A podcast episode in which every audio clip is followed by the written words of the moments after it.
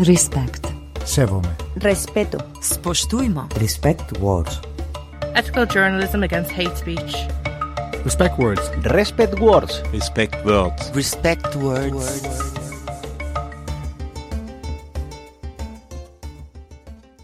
Frau Doktor, ich kann mich seit einiger Zeit nicht mehr entspannen. Mir kommt kein positiver Gedanke mehr. Ich interessiere mich nur noch für das eine.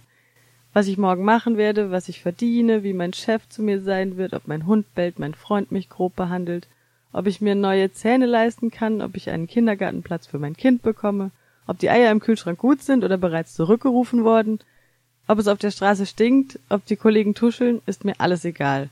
Ich stehe morgens mühsam auf und erwarte den Tag, aber da ist nur Nacht, eine beängstigende Nacht.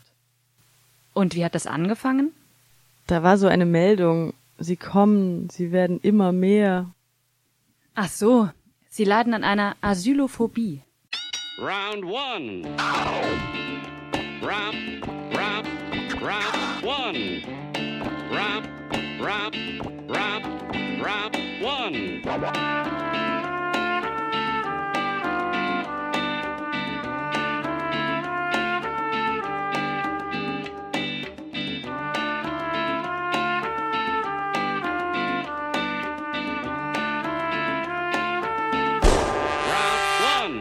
Vergleiche mit einer Krankheit hinken natürlich immer, aber eine Komponente von Hysterie ist der Flüchtlingsdebatte derzeit kaum abzusprechen. In ihrem Kern scheint eine Konzentration von Angst zu stecken, das Waldsterben des 21. Jahrhunderts. Der Begriff Willkommenskultur ist ins absolut Naive verdrängt, wenn nicht in die Schublade böser rhetorischer Kniffe. Dabei verdankt der Begriff Willkommenskultur seine Existenz auch einer Angst, nämlich der Angst vor den gravierenden Folgen des demografischen Wandels. Er bezog sich anfangs nicht unbedingt auf Flüchtlinge, sondern auf Einwanderung insgesamt. Das Motiv für die Wortschöpfung Willkommenskultur war weniger edel, als es heute scheint, zugleich aber auch weniger naiv. Doch wie ist es dazu gekommen? Wie wurde heiß zu kalt, wie Gutes zu Bösem? Dem geht dieses Feature in drei Gesprächen nach. Zuerst fragte ich die Journalistin Gilda Sahibi von den neuen deutschen Medienmachern. Wie sehen Sie, dass das gekommen ist, dass sich dieser Diskurs so, das Sagbare, Unsagbare so umgedreht hat?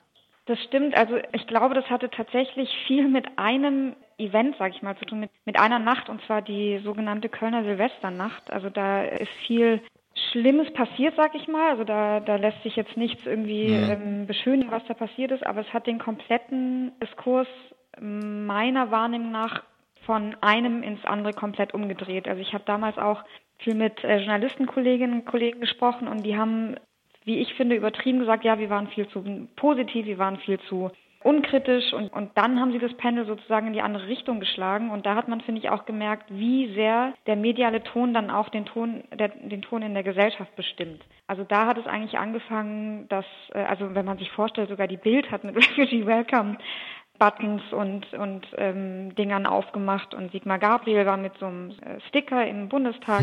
Das ist ja völlig undenkbar geworden. Und das hat sich völlig umgedreht und jetzt ist der allgemeine Diskurs so, dass jemand, der Refugee Welcome sagt, der ist wie von einem anderen Stern. Also es ist, funktioniert überhaupt nicht mehr. Jetzt sind eben, jetzt ist in die Sprache eben auch über die Medien sind jetzt recht, also ja, die rechte Sprache hat Einzug genommen und die wird geschürt von manchen Medien und übernommen und zwar völlig gedankenlos wie Sie das so, so schildern, das klingt auch so ein bisschen nach einer Unsicherheit. Oh, da haben wir einen Fehler gemacht und als ob die Journalisten eigentlich nicht so verantwortlich sind für das, was sie sagen und das auch nicht relativieren könnten. Muss plötzlich alles in die andere Richtung gehen.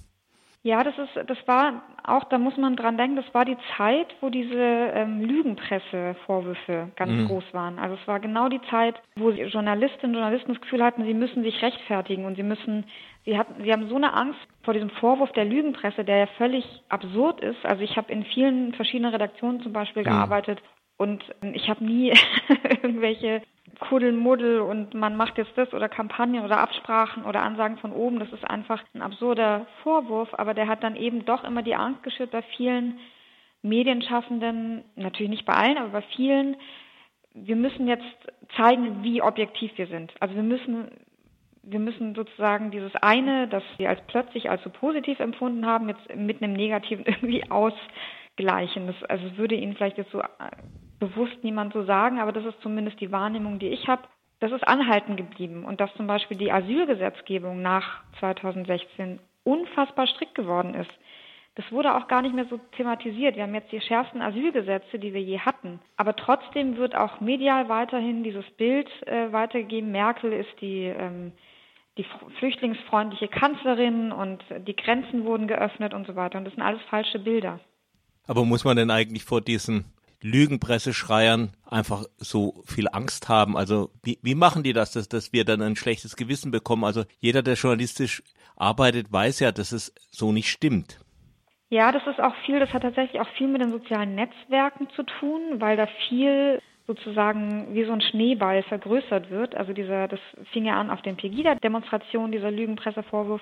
Und im Netz hört man das ständig. Also es wird ständig, egal um welches Thema es geht, es geht immer um Lügenpresse, es geht immer um Verzerrung, um, um Beeinflussung, um Zensur ganz viel. Und da entsteht auch in vielen Redaktionen der Eindruck, weil das so eine Minderheit ist, also es zeigen ja auch Studien, die im Netz diese Ansichten, sage ich jetzt mal ganz verharmlosend, so laut vor sich hertragen, dass es natürlich auch einen Eindruck macht, was man auch jetzt den Journalisten nicht vorwerfen kann. Aber man muss sich halt immer bewusst sein, dass es eine Minderheit ist und dass man auch keine Angst haben darf, Haltung zu zeigen. Also das ist auch im, in Deutschland ganz stark, dass, also gerade die öffentlich-rechtlichen, dass man sagt, wir müssen neutral sein, wir müssen neutral sein. Und diese heilige Kuh der Neutralität tragen die Journalisten vor sich her. Dabei ist es so, wenn man ständig ist, sagt, man ist neutral und dann ist irgendwie mal in der Berichterstattung was vermeintlich nicht neutral oder falsch oder irgendwas, dann ist natürlich der Angriff umso stärker. Das heißt, man kann ruhig selbstbewusst als Journalist sein und sagen, ich bin neutral, aber ich habe eine Haltung. Meinung muss in Kommentaren rübergebracht werden und gekennzeichnet werden, das ist auch völlig in Ordnung. Aber man kann ruhig selbstbewusst eine Haltung für Demokratie, für Rechtsstaatlichkeit, für Gewaltenteilung vor sich hertragen und es auch bewusst, selbstbewusst vertreten und dann hat man vielleicht auch nicht mehr so eine Angst vor diesem Lügenpressevorwurf. Plötzlich geschieht etwas ganz Schlimmes und automatisch laufen alle kopflos in die andere Richtung.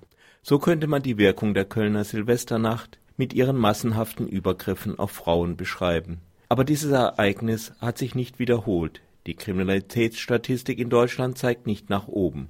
Die Ergebnisse einer Untersuchung des Kriminologen Christian Pfeiffer mit dem Titel Zur Entwicklung der Gewalt in Deutschland Schwerpunkte Jugendliche und Flüchtlinge als Täter und Opfer kommt für Niedersachsen tatsächlich zu der Einschätzung, dass es mehr Gewalt durch jugendliche Flüchtlinge gibt, benennt aber auch die Faktoren wie Altersstruktur, beengte Unterkünfte, Betreuungsdefizite, Männlichkeitsnormen, das Fehlen von Frauen. In diesem Zusammenhang befürwortet die Studie Familiennachzug. Den blockieren aber insbesondere Politiker, die sonst vor wachsender Kriminalität warnen. Es wäre Zeit für eine unaufgeregte Debatte.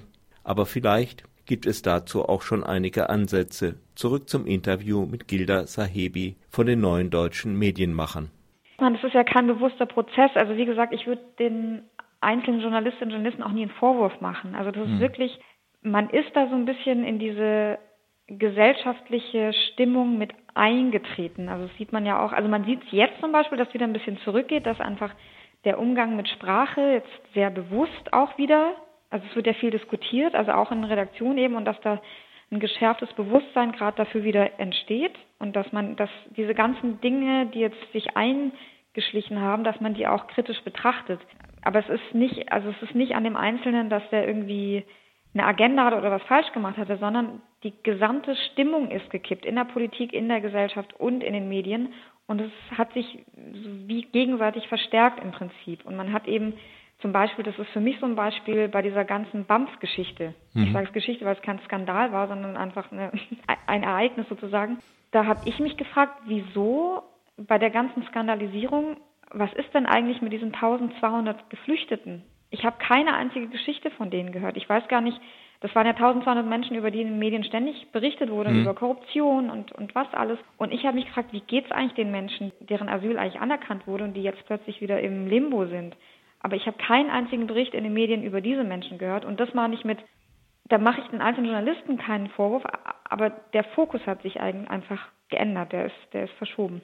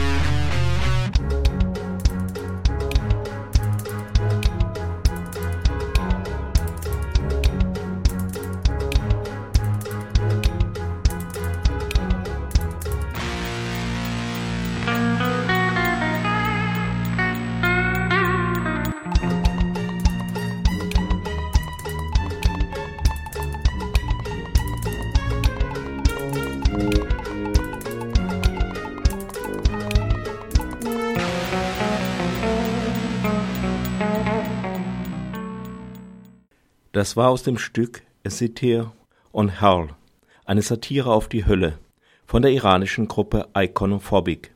Im folgenden Interview spricht die in Istanbul geborene SPD-Politikerin und Schriftstellerin Lala Akgün ein weiteres Problem an, dass Migrantinnen und Migranten auf ihre mutmaßliche Religion, den Islam, reduziert werden.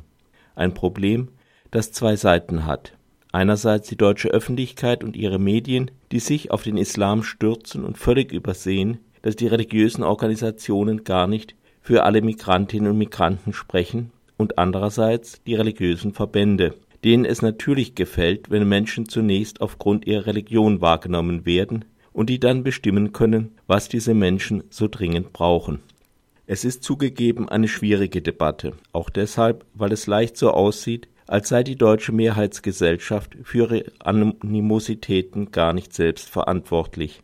Das ist sie natürlich schon noch. Man denkt automatisch, jeder Mensch, der aus einem mehrheitlich muslimischen Land kommt, also aus arabischen Ländern, aus der Türkei, aus dem Balkan, wäre auch ein frommer Muslim, was überhaupt nicht stimmt. Die Muslime haben natürlich auch unter sich genauso eine Streuung wie auch die Christen. Das heißt, wir haben fromme Muslime, wir haben aufgeklärte Muslime, wir haben Atheisten, die nichts mehr mit dem Islam zu tun haben wollen und trotzdem in der Statistik als Muslime gelten. Und diese Bandbreite, diese Pluralität des Islam, wird in der Mehrheitsgesellschaft nicht wahrgenommen.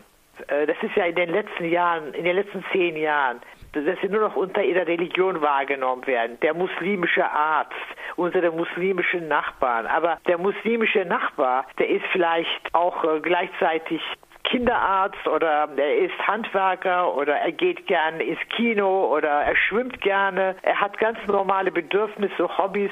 All das verschwindet hinter diesem muslimischen Brei, möchte ich sagen, nur noch als Muslim wahrgenommen zu werden. Und alles, was man macht, wird auch sozusagen unter dieser Religionsannahme auch interpretiert. Wenn man das machen ja Muslime so. Das stimmt überhaupt nicht. Auch innerhalb der Muslime, auch in den verschiedenen Ländern gibt es ja eine unglaubliche hm. Streuung. Ein Moslem in der Türkei, aus dem Westen der Türkei, aus einer Großstadt wie Izmir oder Istanbul, wird ganz anders leben als ein Muslim in Indonesien oder, oder in Saudi-Arabien oder sogar im Osten der Türkei. Also diese Differenzen, diese Binnendifferenzen werden überhaupt nicht wahrgenommen und ein Muslim ist ein Muslim, das wiederholt sich richtig. Das macht das äh, Leben für die als Religion Muslime nicht einfacher. Eine Sache möchte ich noch ergänzen. Ja. Das sind auch die islamischen Verbände. Auch die spielen ja das Spiel mit. Überall müssen sie ihr Näschen reinstecken und die Sache unter dem, unter dem Label Muslim interpretieren. Also wenn der Zentralrat der Muslime wie vor zwei Tagen sich in die Debatte um Mesut Özil einmischt, dann wird aus dem Fußballspieler, der sich vielleicht als Türke begreift und eben auch deswegen diese fürchterlichen Fotos mit Erdogan gemacht hat, auf einmal ein Moslem. Und die meinen, sie müssten den jetzt mit, mit dieser Eigenschaft auch verteidigen. Und das sind Entwicklungen, wo ich sagen kann, Leute, lasst uns gegenseitig differenzierter wahrnehmen. Also wir müssen auch mal klarstellen, diese muslimischen Verbände, die permanent in Funk und Fernsehen zu sehen und zu hören sind und die meinen, alles in diesem Land unter muslimischen Aspekten interpretieren zu müssen, die zum Teil auch aus exotischen Gründen für Fernsehsendungen ausgesucht werden, weil man einfach einen sichtbaren Moslem möchte, die sprechen überhaupt nicht für die anderen Muslime. Schauen Sie, ich bin Muslimin. Ich wehre mich überhaupt gegen die Annahme, irgendeiner dieser Verbandsvertreter würde mich für mich sprechen oder mich vertreten. Das tut überhaupt nicht. Das sind Funktionäre, die vertreten ihre Verbände, die klein genug sind, aber in der Öffentlichkeit eben als große Institutionen wahrgenommen werden, was nicht stimmt. Die Verbände sind konservativ, orthodox und haben eine Auslegung des Islam, die mit dem liberalen, weltoffenen Islam nichts zu tun hat. Deswegen kann ich jeden nur warnen, sich mit der Interpretation dieser Verbände zufrieden zu geben oder anzunehmen, alle Muslime würden so leben. In Deutschland hat sich ja das politische Klima sehr geändert. Da sprach man mal von Willkommenskultur und mittlerweile geht es eigentlich nur noch um Abschreckung. Was ist eigentlich Ihre jetzt persönliche Meinung dazu? Warum hat sich das politische Klima in Deutschland so verändert? Nun ja, ich sag mal, das politische Klima gegen Muslime als eine Angst machende Gruppe. Auf die, diese Entwicklung haben wir seit 2001, also seit dem Anschlag in New York haben wir also diese, diese Entwicklung, Muslime gefährlich, potenzielle Terroristen.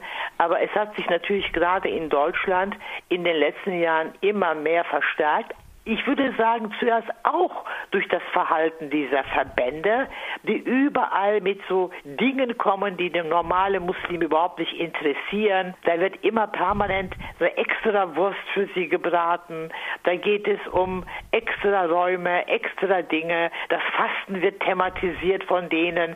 Sie wollen, wenn fast in der Fastenzeit, dass sie äh, weniger arbeiten oder ihre Kinder keine Klassenarbeiten schreiben müssen. Also sie haben mit dieses Klima auch geschaffen. Ja, und zum Schluss natürlich wurde ja auch die Flüchtlingswelle, die in der Gesellschaft zuerst sehr positiv aufgenommen wurde und dann doch kritisch, vor allem eben auch unter dem Gesichtspunkt alles Muslime wahrgenommen. Und am Ende des Tages, muss man sagen, hat die AfD davon sehr profitiert, wenn die AfD heute so stark dasteht, dann nur, weil sie ein Feindbild geschaffen hat, Feindbild Islam und alles darunter packt und die Aussagen, die AfD-Vertreter von sich geben, die sind für mich menschenfeindlich und kann man eigentlich gar nicht so stehen lassen. Aber auf der anderen Seite denke ich, wenn die Gesellschaft zusammensteht, also wenn Muslime, nicht Muslime, Demokraten, also nicht nach Muslimen und nicht Muslimen getrennt, sondern wenn Demokraten zusammenstehen, dann werden sie auch mit so einem Phänomen wie die AfD fertig werden.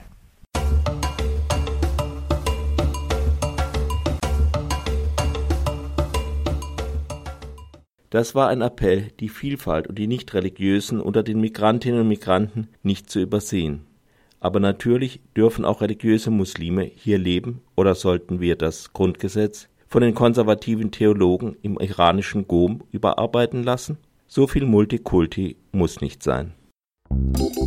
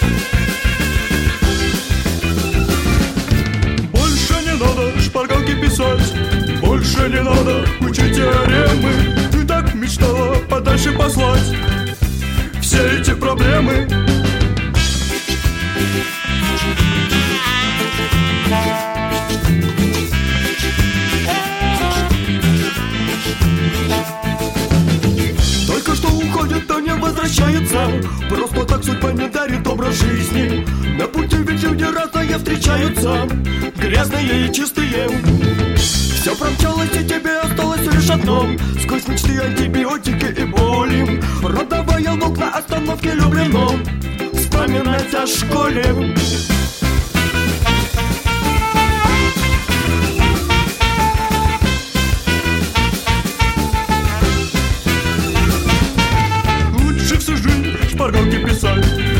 Лучше всю жизнь учить теоремы Чем у метро в телогреке стоять? По четыре смены.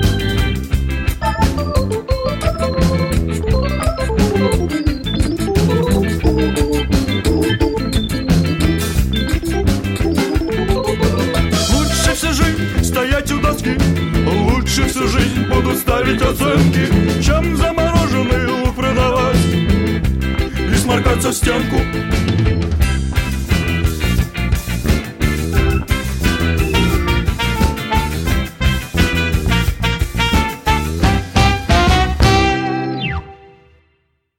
Mit dieser rasanten Ausblende von der russischen Gruppe Distemper kommen wir nun zu Matadoren des Anti-Asyl-Diskurses in Deutschland, Innen- und Heimatminister Horst Seehofer.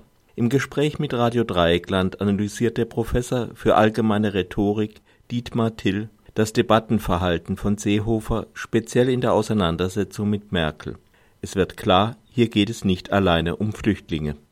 Ist auch interessant, dieser ganze Kampf ist ja auch letztlich gendermäßig, geschlechtlich Mhm. kodiert. Es ist auch ein Kampf Mann gegen Frau natürlich, ein Kampf, in dem es auch um eine Geschlechterhierarchie natürlich geht. Und ich fand auch sehr interessant, wenn man angeguckt hat, wie Seehofer auch gekleidet ist. Ne? Das sind ja auch Signale, das hat auch was mit Kommunikation zu tun. Seehofer war immer ohne Krawatte, ganz leger, also eigentlich wie ein Minister, der schon eigentlich gar nicht mehr in seinem Ministeramt ist. Also auch da signalisiert er große Unabhängigkeit nach außen und ich lasse mich nicht unterordnen. So, so wie der Kumpel in der Kantine oder wo sich viele, also vor allen Dingen denke, männliche Zuschauer, Zuhörer einfach auch identifizieren können. Würden Sie auch Genau. gerne mal sagen. Genau, das ist natürlich vermutlich, also wir wissen es ja immer nicht genau, aber vermutlich ist das das Kalkül der, der CSU, da auch sozusagen mit Blick auf die Wahlen in Bayern im Herbst, da auch eine, eine männliche Wählerschaft ganz, ganz stark an sich äh, zu binden.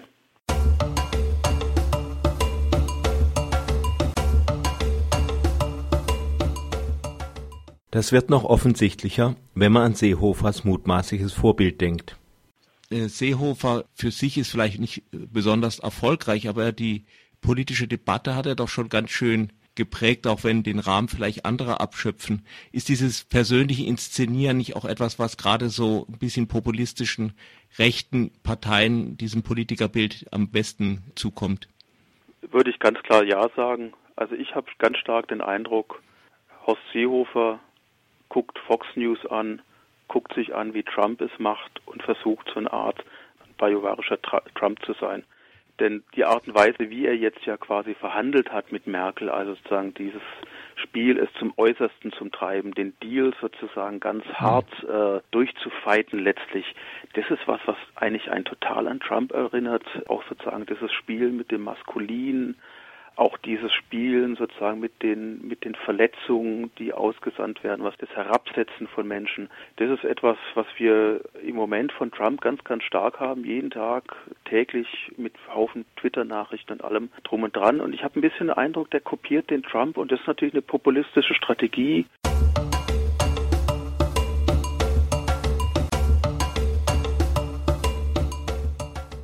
Nun ist ja Rhetorik äh, vielleicht nicht per se schlecht. Was wäre denn eine positive Rhetorik in der Politik? Also geht das überhaupt?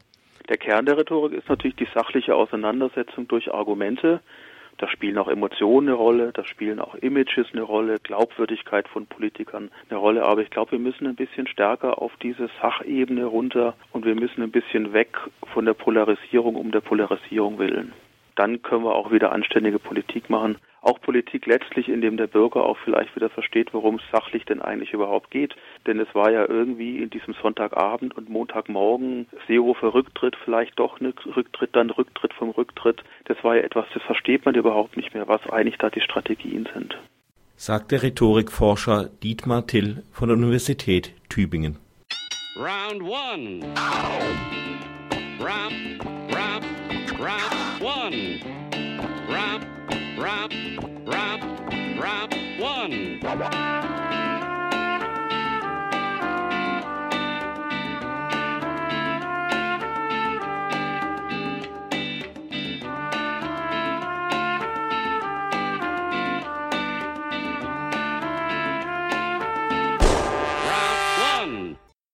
Wir kommen nun zum Schluss unseres Features über die Diskursumkehr in der Flüchtlingsdebatte.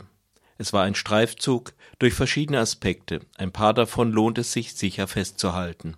Die Diskursumkehr hat sicher eine psychologische Komponente. Da ist Angst im Spiel, manchmal wohl auch einfach Unsicherheit. Dies trifft vor allem bei den öffentlich-rechtlichen Sendern zu.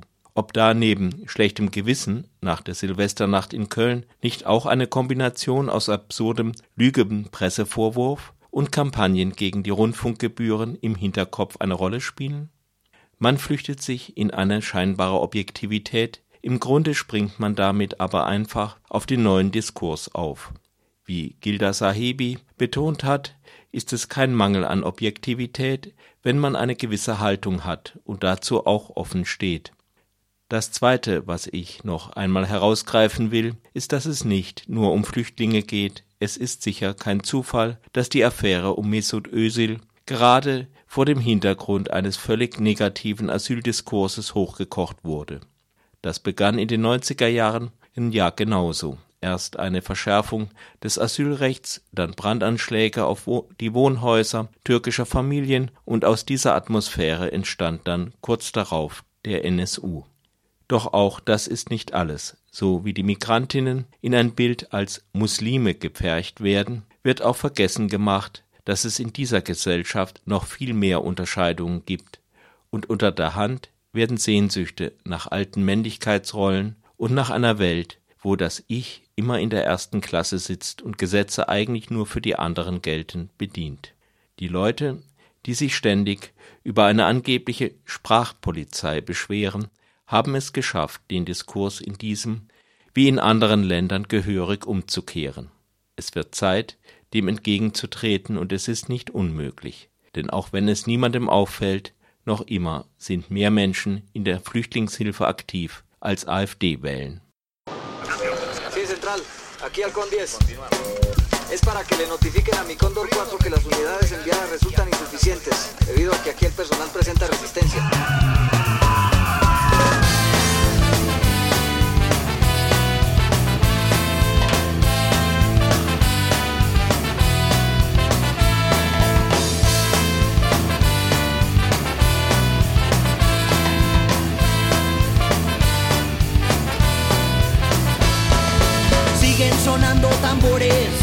Sigue bailando la muerte, siguen perdiendo los mismos, siguen ganando los fuertes, siguen gritando en silencio, siguen muriendo los muertos, siguen las puertas cerradas, siguen silbando las balas. Everything, everything is the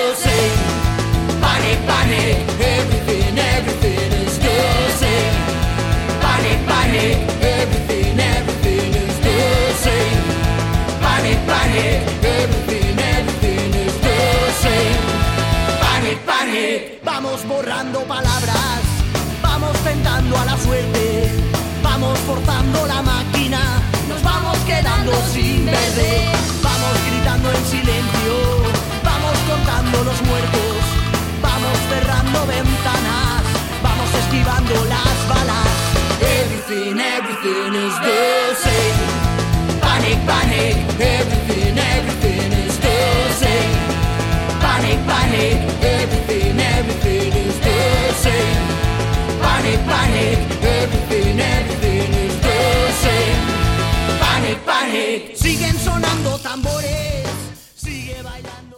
Ihr hörtet das Feature Der verrückte Diskurs, wie die Flüchtlingsdebatte gekapert wurde, aus der Sendereihe Respect Words, zusammengestellt von Jan Ketmann.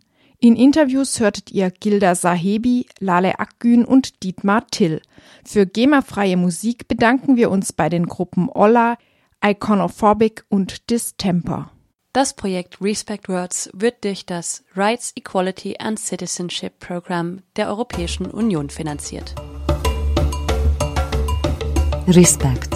Sevome. Respeto. Spoštujmo. Respect Words.